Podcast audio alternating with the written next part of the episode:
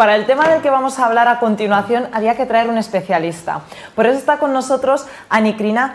Muy buenas tardes, Ani. Hola. Ani es abogada. Buenas tardes. Y esta tarde vamos a entrar en materia de derecho inmobiliario, pero además es que nos hace falta y muchísima. Eh, os venía comentando, además va a ser un tema que vais a escuchar hablar bastante de él. La situación es la siguiente. Se anuncia un precio, eh, se anuncia, perdón, un, un inmueble en un portal inmobiliario a un precio. Entonces, hay una avalancha de compradores que quieren ir a ver ese inmueble, llegan, no se les permite hacer la oferta en ese precio, ya no os hablo de rebaja, sino de pagar el precio al que sale anunciado el inmueble por si alguien da más. O sea, es decir, es una verdadera subasta mmm, propiamente dicha, pero aquí la cuestión es, ¿es esto legal? O sea, es decir, eh, una cosa es que en el propio anuncio, entiendo, Ani, que salga especificado que a lo mejor eh, pues se va a vender al mejor postor, y otra cosa es que no se diga nada y que te encuentres con esta situación sobre la marcha. Eh, cuéntanos, ¿es legal, no es legal? ¿De qué forma se puede hacer, por favor? Claro, no, no, no es legal, absolutamente. Vamos a ver, primero, uh, o sea, el anuncio, uh, digamos que viene con un precio opuesto. O sea, para cada cliente. Entonces, en uh, una entrevista, o sea, cada cliente viene a su tiempo, a su hora. En el mismo momento, uh, él tiene la obligación de avisar a cada cliente que, con qué precio se vende desde el principio y al mismo tiempo le tiene que explicar todas las condiciones, pero bien, eh, en el uh, despacho, vamos, en, uh, en la el agencia, anuncio. En el anuncio, pero uh, primero tiene que traer el cliente y en la agencia inmobiliaria, cosas que no lo hace. O sea, llama por teléfono y está diciendo en concreto, vale, ¿cómo te llamas? Dame tu teléfono, tu nombre y te llamaremos, te llamaremos la que hora vas a venir. Uh, y el cliente dice, pues mira, yo puedo venir a tal hora, uh, tal, para visitar uh, en concreto el piso, el piso de venta en este caso. Y entonces, en el momento cuando aparece en el piso, se cambia. Se cambia diciendo que tiene más personas que tiene que visitar el mismo inmueble, pero de, de repente le cambia el precio. Le cambia el precio y eso es, uh, no es legal, y en absoluto no es legal. O sea, um, no hay ninguna ley porque prácticamente ellos lo están haciendo entre ellos. O sea, uh, por detrás lo está haciendo. Entonces, uh, un justificante donde tiene que especificar no lo hay, pero legalmente mm, no lo es. Y entonces, ¿quién uh, pilla este inmueble? Que de verdad le gusta, quien uh, está pagando más. Está pagando más, uh, casi un acuerdo entre el agente inmobiliario y la persona que está dispuesta, porque imagínate que por ejemplo hay 3, 4, 7 personas que um, prácticamente como apenas puede ahorrar dinero, o también las comisiones que ellos también come, cobra un porcentaje de 3%.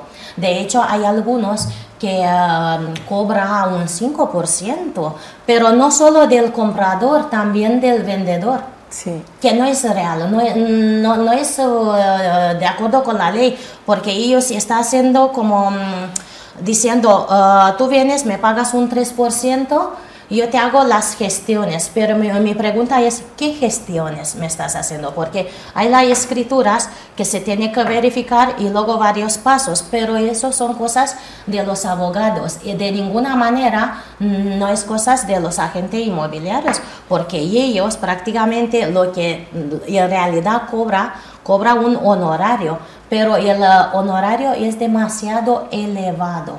¿En qué sentido? Tanto al comprador como al vendedor. Por ejemplo, si yo vendo mi vivienda, es que vengo a ti y te tengo que pagar. Y estoy de acuerdo contigo. Estoy de acuerdo, claro. Pero quien compra Yo no veo, es que no le hace nada, solo le abre la puerta y eh, prácticamente eh, mm, nada, nada, porque la escritura está hecha y la escritura prácticamente te lo puedes llevar tú al, eh, al notario y el notario es lo que te hace todos los pasos, tú pagas las tasas la, del mercado, de registro mercantil, donde tienes que registrarlo. De, de toda forma, en Real Decreto 515 barra 1989 del 21 de abril dice claramente uh, la protección del consumidor, o sea que no puedes hacer esa cosa, o sea, pero en realidad no hay la ley, no hay la ley para tapar uh, las personas que de verdad vienen a comprar. Vale, por aclararme yo, eh, em, no hay una ley que prohíba expresamente al agente inmobiliario eh, cobrar un porcentaje al comprador. No, hay una ley que lo prohíba. Esto es una cosa ya más, más bien de ética o de política de empresa, ¿no? Eh, por, entendernos nosotros. Pero no porque una ley prohíba expresamente que lo hagan. No, no, no. La, ley prácticamente prohíbe esa cosa. Pero al mismo tiempo, o sea, te, le da derecho al comprador, eh, o sea, vamos a ver, al vendedor y él le dice desde el principio que le va a cobrar un 3%, pero también le, puede, le puede cobrar uh, un 5%. Pero al mismo tiempo al uh, comprador, y el, uh, es que el, y el, cliente también es un cliente, tanto comprador como el vendedor. Y viene a la, a la agencia inmobiliaria y dice, quiero que me busques un piso en tal zona y, em, y empezó a buscarle y tal. Pero y al mismo tiempo le, le, va, le dice, te, te, voy a cobrar un 3%. Y entonces y el cliente es lo que está aceptando, cosas que no es normal, porque tú como cliente tienes que preguntar, pero ¿qué me estás haciendo? Y eh, tienes que firmar algo, pero no firma nada. Disculpa que te interrumpa, pero una cosa es que el cliente, o sea, que el, el, comprador en este caso lo acepte y otra cosa es que sea ilegal. ¿Es ilegal que ellos pidan esta comisión o no hay una ley que lo no Hay, no hay ninguna ley, no hay ninguna ley. Y la otra pregunta que quería hacer para aclarar el tema de las subastas. Si hay, es una subasta oficial que en el propio anuncio eh, se escribe eh, ese está en periodo de transparencia, es una subasta, entonces en ese caso sí es totalmente legal realizar la subasta, ¿no? Sí. Pero si en el anuncio no lo, no lo escribe, no lo escribe, claro. entonces ahí sí que se está infringiendo eh, la legalidad. La legalidad, claro, claro. Lo que pasa es que nadie controla. Eso es el problema, porque mientras que empieza la gente a descubrir todos los pasos que se hizo, y eh, imagínate que el cliente, tanto comprador como el vendedor, viene prácticamente, se compra una casa y ya no compra más. Y entonces dice, vale, me ha pasado o que no está de acuerdo. O sea, que no lo denuncian pero, después. No, no, no, debería denunciarlo, pero no lo denuncia porque dice, me compré, uh, me compré una casa, ya pagué una, um, un comisión, um, a lo mejor no era, um, o sea, es bastante elevado y no era necesario para mí. Pero bueno, como eh, es la única compra en mi vida, una casa que no vas a comprar más, además te caes. Es que él, y es el cliente que tiene que denunciar y no lo hace.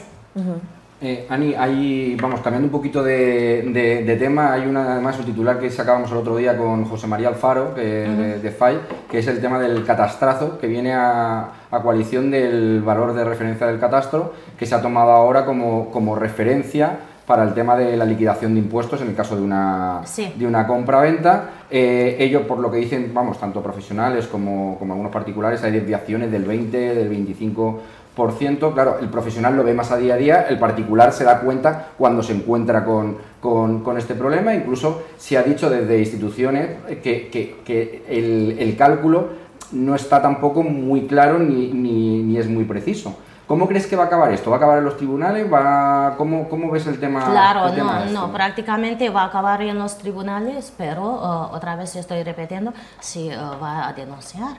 Porque si no, es que la gente está diciendo, sí, no estoy de acuerdo, voy a intervenir yo, voy a hablar con mi familia, y luego pasa una semana, incluso dos, tres meses, y no va a denunciar. Pero normalmente tiene, tiene que acabar en los tribunales, por supuesto. Claro, aquí yo creo que sobre todo, por ejemplo, una ciudad como estamos ahora mismo nosotros en, en Madrid, que, la, que los, lo- una desviación de un 20 o un 25% en un piso que puede valer a lo mejor 2 millones de euros, por decir un ejemplo, sí. Sí. que son desviaciones grandísimas que me imagino que sí que llegará gente a llevarlo a, a los tribunales. Claro, claro, pero um, él tiene derecho de poner un 5% incluso, tiene derecho. Y el problema es que si tú lo aceptas, No, no, no. ¿Por Estamos, qué? Ani, disculpa que te. No, estamos eh, hablando de, del eh, tema del valor del catastro, ¿vale? Que ahora mismo el impuesto eh, se liquida, el, por ejemplo, el impuesto de transmisiones patrimoniales en relación al valor de referencia catastral, ¿vale? Que es una medida que en algunos casos supone un incremento del pago de impuestos en el 20-25%. Entonces, claro, evidentemente esto va a llegar tarde o temprano a los tribunales porque la gente no va a estar conforme en pagar algo que además no está justificado, ¿no? O sea, la, la claro, propia pero lo tiene Hacienda... que pagar de- desde el principio, aunque llegue a los tribunales o no, Sí. tiene, tiene que Sí, sí. pagarlo antes, aunque no está de acuerdo. Claro. Primero lo tiene que pagar y luego oh, va a ir a los tribunales y dependiendo, dependiendo la resolución, porque se tarda mu- muchísimo en los tribunales y eh, sí que hay eh, solución, Eh. sí que hay solución, pero lo tiene que pagar.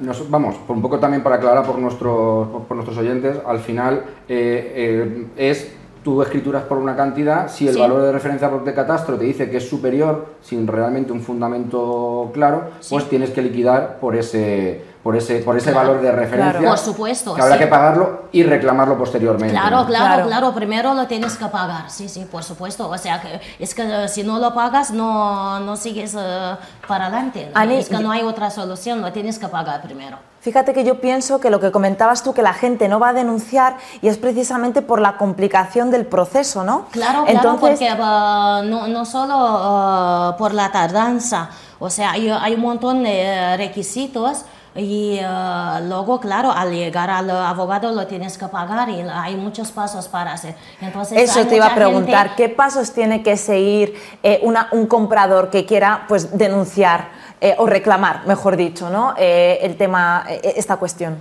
pues llegar al abogado y explicarle, eh, y explicarle directamente todos los pasos, le- lo, lo que ha hecho con eh, la venta, venta-compra, y entonces dejar eh, en mano de los abogados y abogado junto con un fiscal. Se pone en contacto y tiene que verificar absolutamente, hacer todas las cuotas que le ha cobrado, eh, verificando a ver lo que le ha salido, lo que ha pagado, a ver si es correcto lo que ha pagado.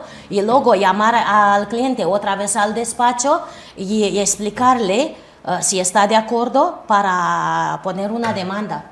Claro, y fin- si el cliente está de acuerdo, eh, pagará el eh, honorario del abogado y seguirá para adelante y hace una denuncia. sí. Al, al final el, el, el o sea, el comprador tiene, tiene que demostrar que no es una falsedad el valor que, con el que ha escriturado, que no es al revés. O sea, que debería de ser el Claro. Estado el que demuestre que el valor que tú has comprado no es, no es acorde a la, a, la, a la realidad, pero yo creo que este Sí. Funcionamos un poquito todo al, al revés, ¿no? Sí, sí, vamos, de hecho se, se invierte la carga de la prueba, le toca al comprador demostrarlo y, y, claro, a lo mejor ese comprador no tiene ni siquiera recursos ¿no? pues para poder pagar a un abogado. Creo que el problema radica en eso. Abogado, Claro, claro, doctora, y entonces eh, por eso yo, yo el otro día te comenté a ti, porque es que el comprador tiene, eh, hace de- demasiado esfuerzo para llegar a, a comprar una vivienda y por eso hay, eh, hay, eh, hay muchas personas que dan marcha atrás y al final no compra porque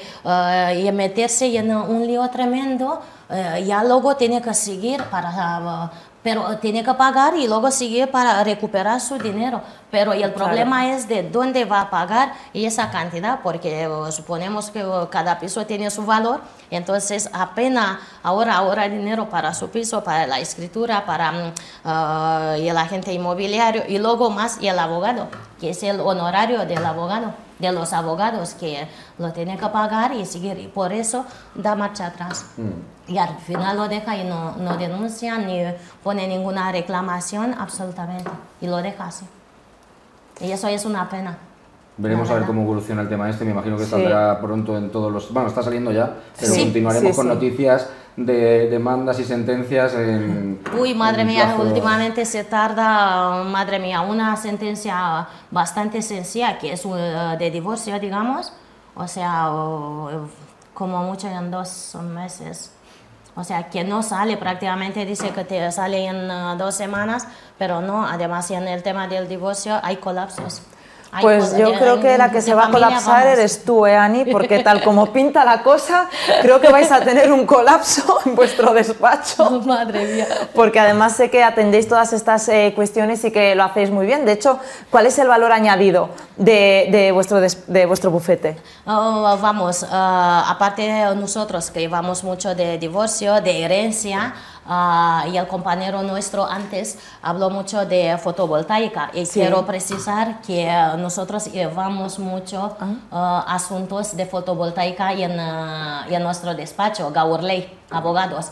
O sea, ah, llevamos... con el tema de fotovoltaica prácticamente cinco años. Y eh, también eh, tengo un compañero que es también socio conmigo que se llama Javier García Ochoa, que eh, prácticamente está haciendo contratos con fotovoltaico. Ah, muy bien. Y está bien. Me gustaría la próxima vez, con, con vuestro permiso, que hablo sobre todo de eh, negocio de fotovoltaica, de cómo se instalan las placas, eh, de los contratos, sobre todo de los contratos. Lo que domino yo bien, los contratos, porque antes de todo, eh, el compañero está muy bien preparado y ha explicado muy bien el tema de fotovoltaica y entonces... Uh, falta uh, los contratos, cómo se aplica, cómo se desarrolla uh, y en qué criterios. Pues estás invitadísima, porque además hemos dejado justo esa parte ¿no? de, de los contratos. Como bien has dicho, Domingo ha explicado muy bien todo, toda la cuestión sí, de la, la, la verdad, fotovoltaica. compañero, además domina muy bien y uh, creo que está metido muy bien y al fondo y en, uh, en el tema del negocio de uh, fotovoltaica. Sí, sí, así es. A ver, nosotros aquí siempre traemos a gente preparadísima.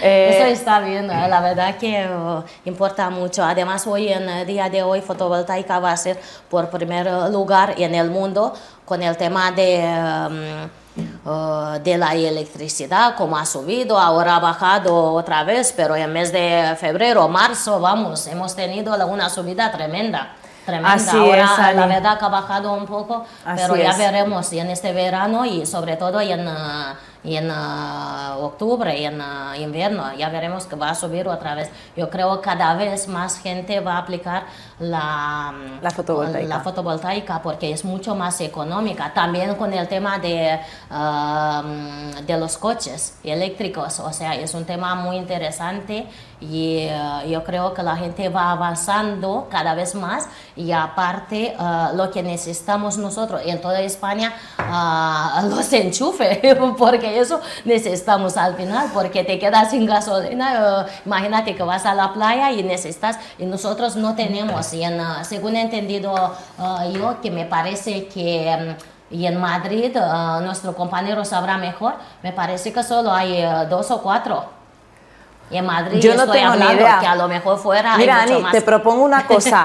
Te volvemos a invitar, dejamos unos meses a ver cómo evoluciona, si hay más, si no hay más, eh, cómo va el tema y, y hablamos precisamente de, de cómo ha evolucionado en unos meses y, y nos cuentas todo sobre los contratos, que es interesantísimo. Perfecto. Eh, nosotros os dejamos con los mensajes de nuestros patrocinadores y en un ratito nos despedimos. Hasta ahora.